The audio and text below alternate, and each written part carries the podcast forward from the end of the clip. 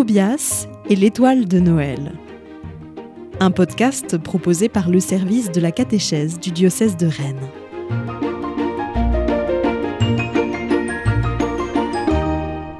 Épisode 4 Le déluge. Bonsoir Tobias. Comment s'est passée ta nuit après cette terrible histoire que je t'ai racontée hier? J'espère que les anges ont veillé sur ton sommeil. Dit Akam d'un air interrogateur. Bonsoir Akam, les anges m'accompagnent toujours. Répondit le jeune berger, agrémentant ses paroles d'un grand clin d'œil. Alors, appelle-les à la rescousse, car ce soir, ça va déménager, ça va chahuter, ça va tanguer, il va falloir s'accrocher. Agrippe fort ton caillou. Ajouta le vieux sage en désignant le grand rocher plat sur lequel Tobias avait désormais pris l'habitude de s'asseoir tous les soirs. Avec ces paroles fortes, l'attention de Tobias était entièrement captée. Akam pouvait commencer son récit, l'enfant était prêt pour l'aventure. Je passe à pieds joints, sautant quelques étapes sur l'histoire qui a suivi le renvoi d'Adam et Ève du Jardin d'Éden, car je veux vite arriver à la plus grande catastrophe que la Terre ait jamais connue. Mais sache qu'au fil des années et des siècles, les hommes et les femmes étaient malheureusement devenus de plus en plus méchants. Ils ne respectaient plus la nature, les animaux, les plantes, ils s'insultaient à longueur de temps, se, bagarraient pour un rien, et finissaient même par s'entretuer. La terre était remplie de violence, elle était devenue invivable. Le vieux sage, songeur, répéta ce dernier mot. Invivable. Le Seigneur Dieu qui continuait à aimer tous et tous regardait cela avec une tristesse infinie.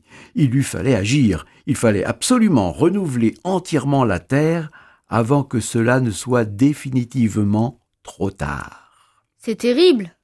dit Tobias en tremblant déjà un peu. Tous les hommes étaient devenus si mauvais. Non, non, pas tous. Tu poses une bonne question. En fait, il restait un homme, un seul homme et sa famille, qui se souvenaient du Seigneur Dieu. Il s'appelait Noé. Il était juste, il était parfait. Dieu s'adressa à lui en lui disant Construis un immense bateau, je vais recouvrir la terre d'eau et noyer toutes ses méchancetés.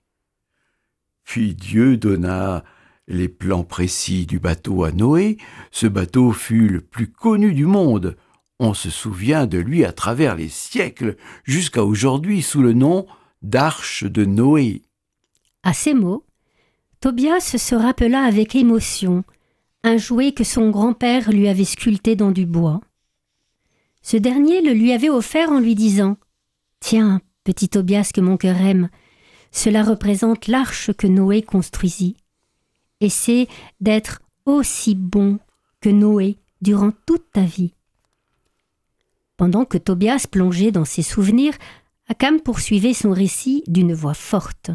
Dieu dit à Noé, Tout ce qui vit sur terre va mourir, mais avec toi, j'établirai mon alliance.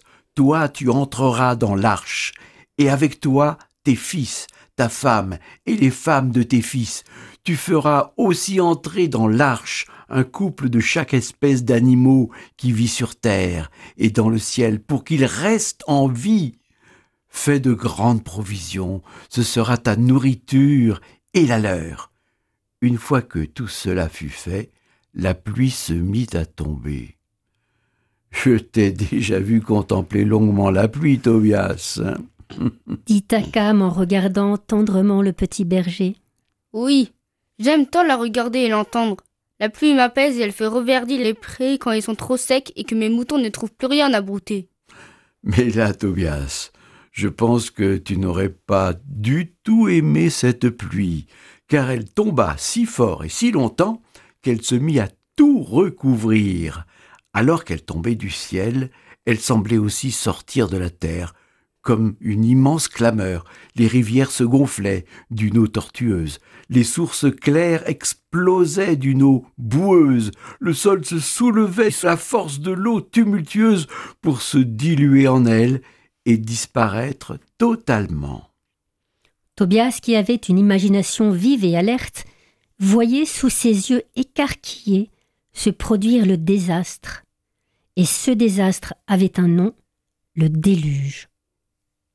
Akam, montant encore d'un ton comme pour recouvrir le fracas des vagues qui se heurtaient dans le crâne de Tobias, continua son récit.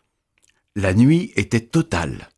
L'arche qui s'était mis à flotter avec les premières pluies voguait maintenant au milieu de murs tonitruants. Tout craquait sous l'effet conjugué du vent et du déferlement de l'eau devenue folle. L'arche souffrait, luttait, mais tenait bon. Hommes et bêtes se blottissaient les uns contre les autres, même ceux qui, il y a quelques jours à peine, se seraient entre-dévorés. Le loup avec l'agneau, le lion avec le bœuf, le chat avec la souris, la vipère avec l'enfant.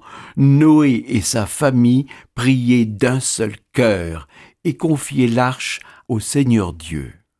Akam interrompit net son récit.